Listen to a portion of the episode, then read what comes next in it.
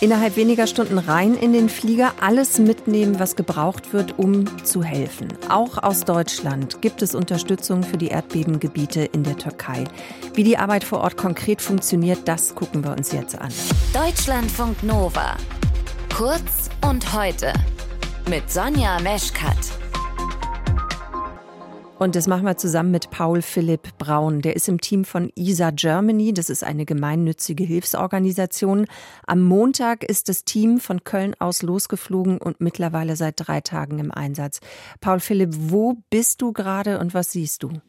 Ich bin gerade in der Stadt Kirkan in der Provinz Hatay, eine der Provinzen, die besonders schwer vom Erdbeben getroffen wurden, allerdings in denen es recht lange gebraucht hat, bis überhaupt ausländische Hilfe eintraf nämlich mit uns von ESA Germany als erstem Team.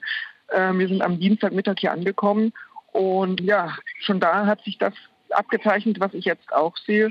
Ein Bild vieler, vieler zerstörter Häuser, große notleidender Menschen und viel Elend. Wie war denn eigentlich euer Weg dann vom Flughafen bis zu eurem eigentlichen Einsatzort? Wie lange habt ihr dafür gebraucht, weil ja eben diese ganze wichtige Infrastruktur, also eben auch Straßen ja teilweise komplett zerstört sind? Der, der Weg vom Flughafen. Ich muss mal ganz kurz den Funk ausstellen. So, jetzt ist, jetzt ist das mein Funkgerät zumindest ausgestellt. Der Weg vom Flughafen bis zum Einsatzort gestaltete sich zunächst relativ unkompliziert. Das waren Bilder eines schönen Landes, die wir hier gesehen haben. Olivenhaine, grüne Wiesen, tolle Berge. Und umso näher wir dem Ort Kirkan in der Provinz Hatay kamen, desto schlimmer wurden die Bilder allerdings, die sich eben mit dieser Urlaubsidylle abwechselten. Zerstörte Straßen, große Erdverwerfung, offene Erdverwerfung, die wir gesehen haben und natürlich auch viele kaputte Häuser. Ja, und bleiben wir vielleicht mal bei diesen kaputten Häusern, unter denen ja dann sehr wahrscheinlich auch viele Menschen einfach immer noch begraben liegen. Konntet ihr denn da wirklich helfen in den letzten Tagen? Also konntet ihr auch Leben retten? Wir hatten unglaublich großes Glück in den vergangenen Tagen. Ähm, wir haben bisher drei Leben retten können, drei Menschen aus den Trümmern retten können. Darunter unter anderem auch einen 16-jährigen Jungen, der soweit eigentlich unverletzt war. Ähm, der das einzige Problem hatte, er war halt eingeschlossen in den Trümmern. Und als er dann aus den Trümmern herauskam, äh, begrüßte er seine türkischen Freunde voller, voller Freude, dass er noch am Leben ist. Ein ganz eindrucksvolles Bild für mich.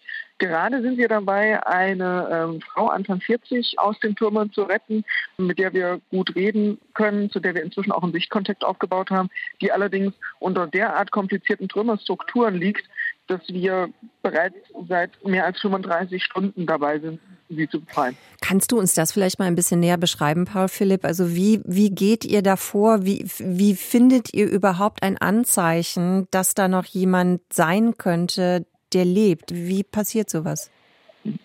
Die ersten Anzeichen kommen hier in aller Regel von Zugehörigen. Das heißt, all die Menschen, die hier wohnen, Freunde, Familie, die wissen, da ist jemand, da klopft jemand, ähm, da ruft jemand oder da weint auch jemand. Und dann informieren sie uns hier vor Ort.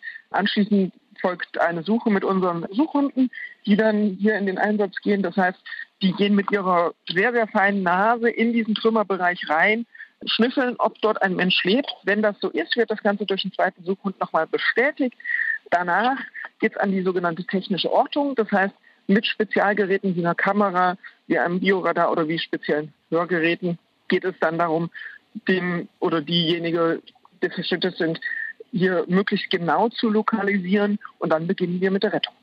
Du hast jetzt gerade gesagt, ne, 35 Stunden seid ihr jetzt an dieser einen Rettungsaktion schon dran für die Frau, die ihr da noch gefunden habt. Wie groß kann man das abschätzen? Ist denn dann tatsächlich die Chance, dass ihr die da auch wirklich lebend rausbekommt? Äh, wie groß die Chance ist, dass wir sie lebend rausbekommen, das ist natürlich immer, immer eine Sache, die man nie bis zum Ende, bis eine Person wirklich definitiv gerettet ist, zu 100 Prozent, der man sich sicher sein kann. Was ich allerdings weiß, wir haben im Moment guten Kontakt zu ihr. Sie spricht mit uns. Sie hat durch uns, durch ein eigens gebautes ähm, Schlauchsystem mit Infusionsschläuchen, haben wir ihr äh, Saft und Wasser gegeben, mhm. damit sie quasi auch gegen die Dehydrierung kämpfen kann. Und sie hat das große Glück in dem Bereich, in dem sie liegt, ist es, obwohl hier ringsum es ziemlich kalt ist, noch relativ warm. Gibt es denn eigentlich jetzt überhaupt noch Chancen, Überlebende zu finden? Ne, so diese Regel ist ja eigentlich, dass es immer heißt, so 72 Stunden danach und alles, was später ist, ist dann eigentlich schon sehr kritisch. Es stimmt, ähm, das Zeitfenster, in dem wir uns bewegen, wird immer kleiner, es wird immer kritischer. Aber nichtsdestotrotz, auch hier haben wir ähm, sehr langjährige Erfahrungen und sehr langjährige erfahrene Einsatzkräfte, die sagen, wir haben auch schon Leute nach über einer Woche noch aus Trümmern retten können. Das ist die absolute Ausnahme. Aber man sollte an der Stelle niemals nie sagen.